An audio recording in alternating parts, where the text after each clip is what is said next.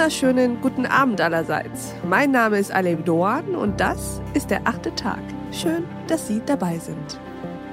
Wenn Sie sich schon mal eine Tierdokumentation angeschaut haben, und davon gehe ich jetzt mal aus, haben Sie sicher schon mal eine klassische Balzsituation gesehen. Die Balz ist das werbende Vorspiel der Tiere, bevor es zur Begattung kommt. Und meistens ist es so, dass sich die Männchen ganz schön, naja, zum Affen machen, damit die Weibchen sie auswählen. Die Biologie nennt das Female Choice, ein Konzept, das bis zur Sesshaftwerdung auch für Menschen galt. Darüber sprechen wir heute mit unserem heutigen Gast. Und dafür müssen Sie, liebe Herren, Männer und Jungs, ganz schön stark sein, denn Maike Stoverock spricht vom Anfang und Ende der männlichen Zivilisation. Herzlich willkommen zum achten Tag, Maike Stoverock. Hallo. Frau Stoverock, stellen Sie sich uns doch einmal vor. Ja, ich bin, wie schon erwähnt, Maike Stoverock. Ich bin diplomierte Biologin und darüber hinaus Autorin, Bloggerin, bin äh, sehr aktiv im Internet und habe mich viele Jahre beschäftigt damit, was den Menschen eigentlich so zu dem macht, was er ist und wie er liebt. Und interessanter könnte es ja kaum sein als das, womit Sie sich beschäftigen. Jetzt sind Sie hier, um mit uns über Female Choice zu sprechen. Skizzieren Sie uns mal, Frau Stoverock, woran machen Sie den Anfang und vor allem das Ende der männlichen Zivilisation fest?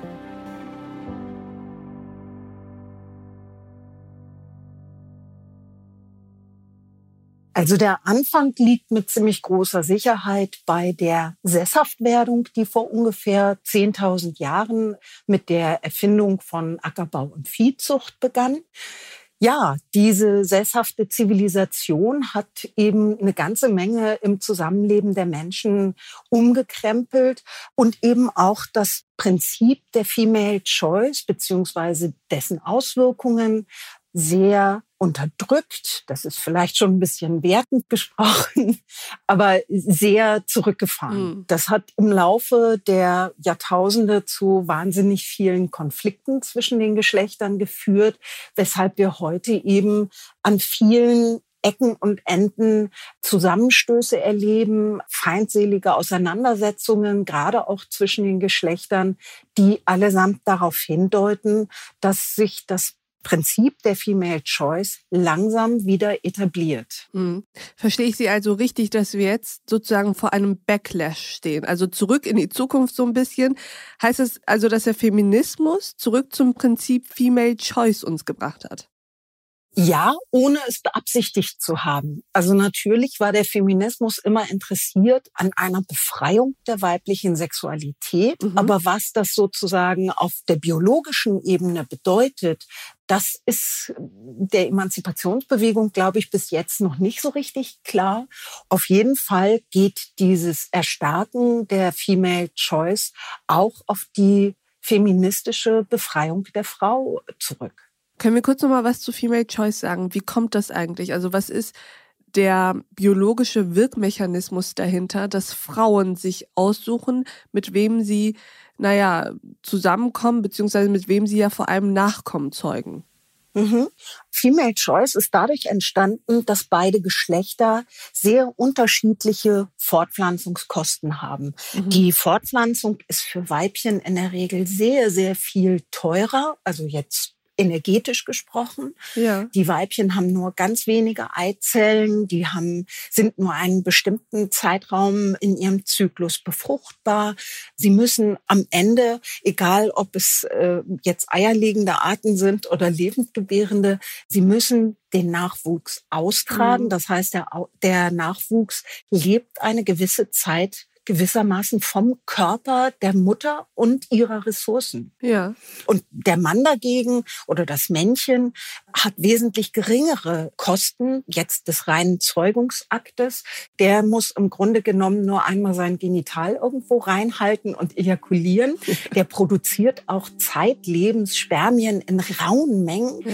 Beim Menschen stehen beim Zeugungsvorgang ein bis zwei Eizellen ungefähr 60 Millionen Spermien gegenüber bei einer Ejakulation. Mhm. Also das ist wirklich ein sehr ungleiches Zahlenverhältnis. Achtung, Spermen! Achtung, Spermen, bereithalten! Jetzt geht's wieder los. Ob wir diesmal rauskommen? Wenn es nur nicht wieder falscher Alarm ist. Diesmal scheint's ernst zu werden. Wisst ihr, wie es da draußen ist? Du wirst auf irgendeine Eizelle treffen. Ich habe Angst. Ich bleibe lieber hier. Aber da war doch das ganze Training völlig umsonst. Wenn man nur wüsste, was uns da draußen erwartet. Und diese unterschiedlichen Fortpflanzungskosten haben eben dazu geführt, dass die Weibchen sehr wählerisch wurden. Sie mussten sich ihre Zeugungspartner sehr genau aussuchen, damit sie ihre kostbaren Eizellen ähm, nicht verschwenden sozusagen nicht verschwenden an einen Partner, dessen Nachkommen dann im Zweifel nicht überleben, richtig? Richtig, genau. Mhm. Also evolutionär gesprochen geht es am Ende immer darum, möglichst überlebensfähigen Nachwuchs zu zeugen, mhm.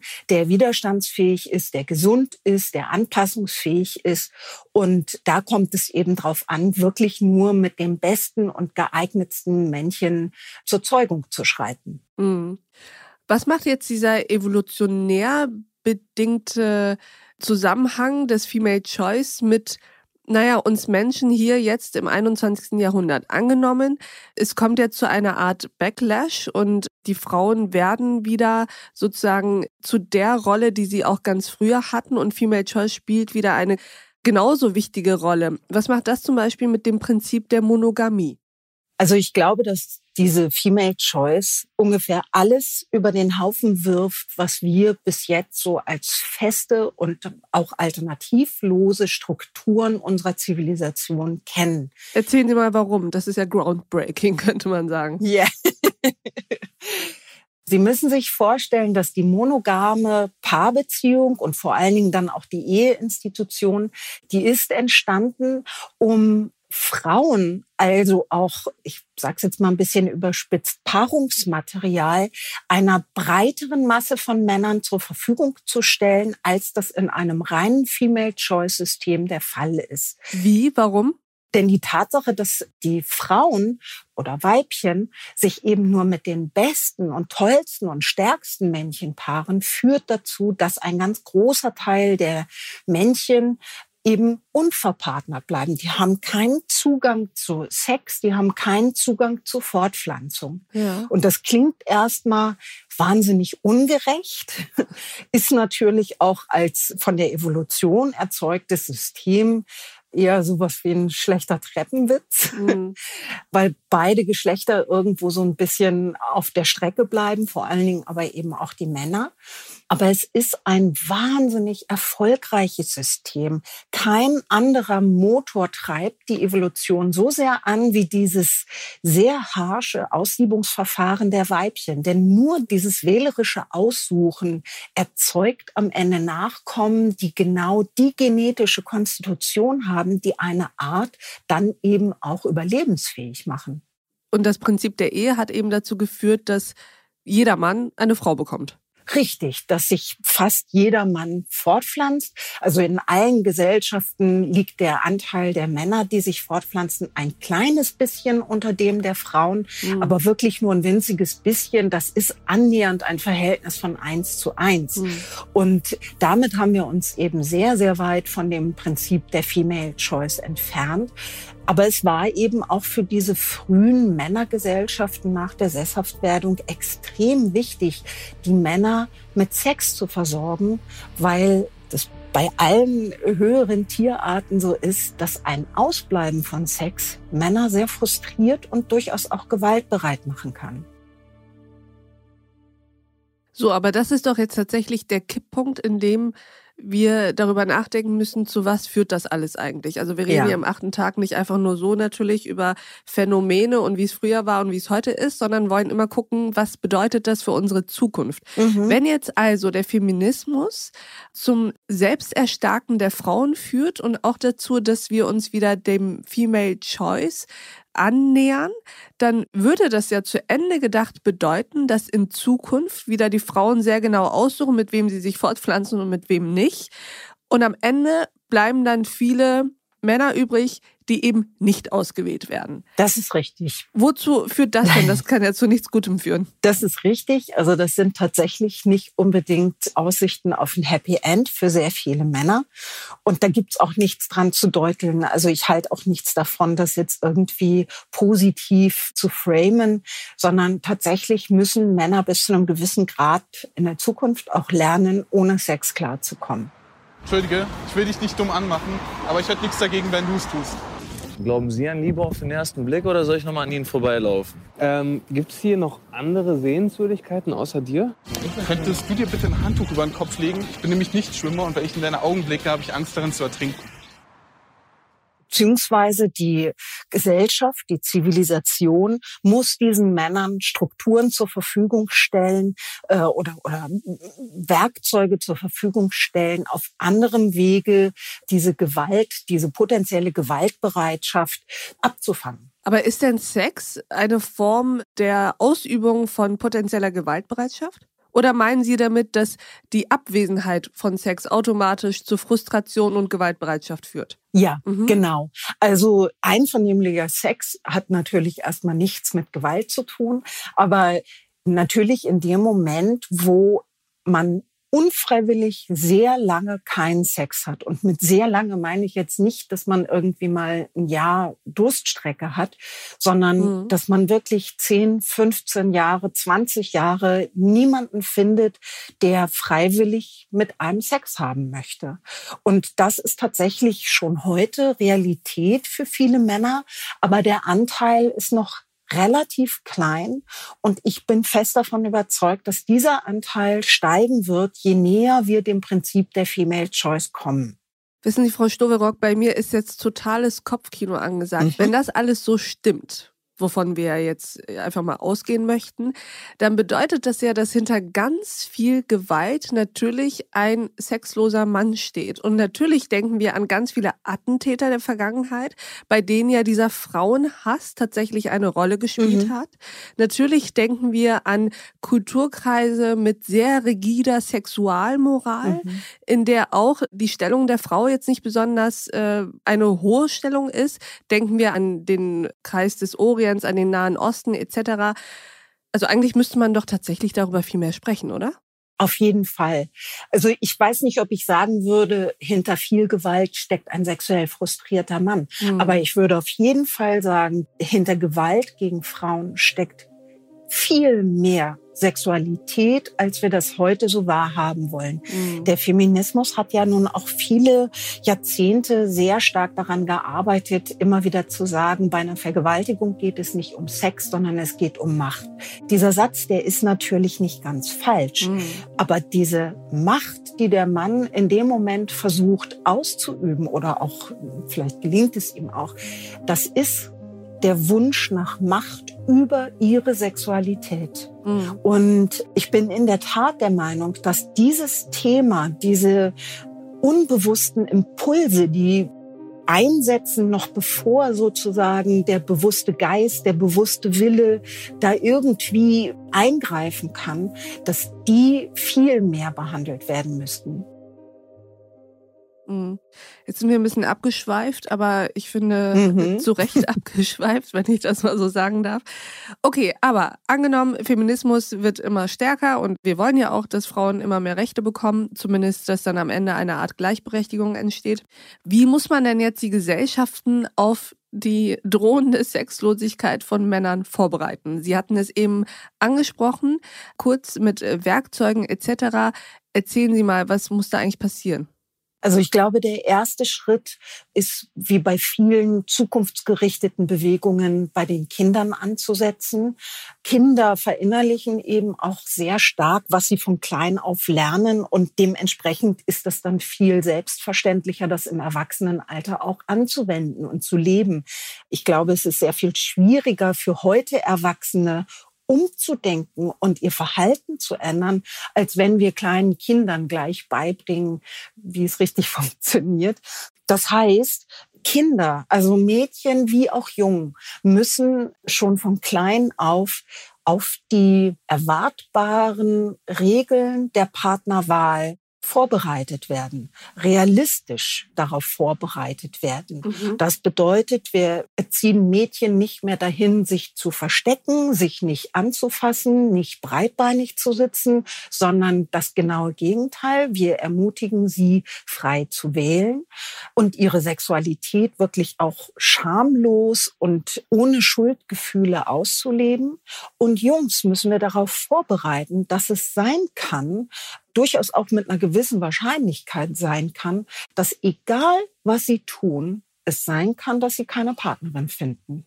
So, aber was passiert dann? Also ist es dann einfach, ja, schade, du wirst keine Partnerin jemals haben und auch entsprechend nie Sex? Ich glaube, nicht, dass es so einfach ist, aber natürlich ist es wichtig, dass wir die Narrative ändern. Es braucht am Ende sicherlich auch noch weitere Strukturen, zu denen ich gleich komme. Aber wir leben einfach auch in einer Zivilisation, die solche sexlosen Männer gnadenlos als Versager abstempelt, als Loser, als bemitleidenswert, als armselig. Ja, aber Frau Stoverock, wie soll man denn dieses Narrativ ändern? Zum Beispiel durch eine geänderte Kindererziehung. Natürlich nicht innerhalb von fünf Jahren, sondern das ist natürlich eine Generationenfrage, die aber trotzdem für mich ein wichtiger Punkt ist zu Beginn. Also spätestens, wenn die Jungs dann in die Pubertät kommen und wirklich auch merken, so jetzt ist der Drang, mhm. mit einem anderen Menschen zu schlafen, spätestens dann müssen weitere Strukturen her. Und ich glaube, dass wir Männern zum Beispiel mit so einer Sexualassistenz viel Hilfestellung geben können, zu Sex zu kommen, auch wenn sie auf dem freien Partnermarkt, sag ich mal, nicht erwählt werden. Frau Stoverock, aber was steckt denn hinter diesem Begriff Sexualassistenz? Ist das, ist das Prostitution? Ist das Pornografie? Was ist das? Also Sexualassistenz und Prostitution, das geht natürlich schon in eine ähnliche Richtung, unterscheidet sich aber dennoch sehr. Sexualassistenz gibt es heute schon für Menschen mit Behinderungen, für unheilbar kranke, pflegebedürftige Menschen. Mhm. Das heißt, da werden sozusagen Sexualdienstleister und Dienstleisterinnen subventioniert von der Krankenkasse, die sich dann um körperliche Nähe bei solchen unheilbar kranken Menschen kümmern. Und ich sehe ehrlich gesagt keinen Grund, weshalb man dieses tolle Angebot beschränkt auf Menschen mit Behinderungen. Denn es gibt auch auf dem freien Partnermarkt oder Sexmarkt oder wie auch immer man es nennen möchte, schon heute viele Männer, mhm. die keine körperlichen Handicaps haben und trotzdem genauso viele Probleme, Sexpartner kennenzulernen. Letzte Frage, Frau Stoverock, zu diesem Thema, über das ich mehrere Stunden mit Ihnen sprechen könnte. Was mich jetzt interessiert, ist auch, wozu führt das eigentlich, wenn wir das ganz zu Ende denken? Das klingt ja ein bisschen nach einer Verschiebung von Macht. Haben wir dann also einfach nur Matriarchat statt Patriarchat? Definitiv nicht. Also mir schwebt kein Matriarchat vor im Sinne einer ja Machtverschiebung. Es ist vor allen Dingen auch so, Macht ist ein kulturelles Konzept. Mhm. Das, was Männer nach der Sesshaftwerdung mit Frauen gemacht haben, ist Macht. Sie haben Macht über Frauen ausgeübt. Mhm. Die Female Choice, die hat nichts mit Macht zu tun, sondern das ist einfach ein natürliches Fortpflanzungskonzept, Mhm. Was einfach nur bedeutet, dass die Frau von Natur aus die Kontrolle über die Ressource Sex hat. Sie hat nicht die Kontrolle über den Mann, sondern sie hat die Kontrolle über die Ressource Sex. Das ist ein himmelweiter Unterschied. Und es ist mir eben auch sehr wichtig zu sagen, dass es mir überhaupt nicht darum geht, ein Matriarchat zu erschaffen. Mhm. Es geht mir darum, überhaupt Machtmonopole abzuschaffen. Mhm. Kein Geschlecht sollte über das andere herrschen und erst recht nicht aus kulturellen Überlegungen heraus oder eigenen häufig Wirtschaftsinteressen heraus. Maike Stoverock, ich habe mich sehr gefreut, dass Sie heute zu diesem unglaublich interessanten Thema am achten Tag waren. Vielen Dank. Ja, ich danke Ihnen, Frau Dorn. Und ich danke auch Ihnen, liebe Hörerinnen und Hörer, fürs Mithören und wie immer mitdenken. Ich hoffe, Sie fanden dieses Thema auch so interessant wie ich. Und ich würde mich freuen, wenn wir uns im nächsten achten Tag wieder begegnen. Bis dahin, auf sehr, sehr bald. Ihre Alef Doan.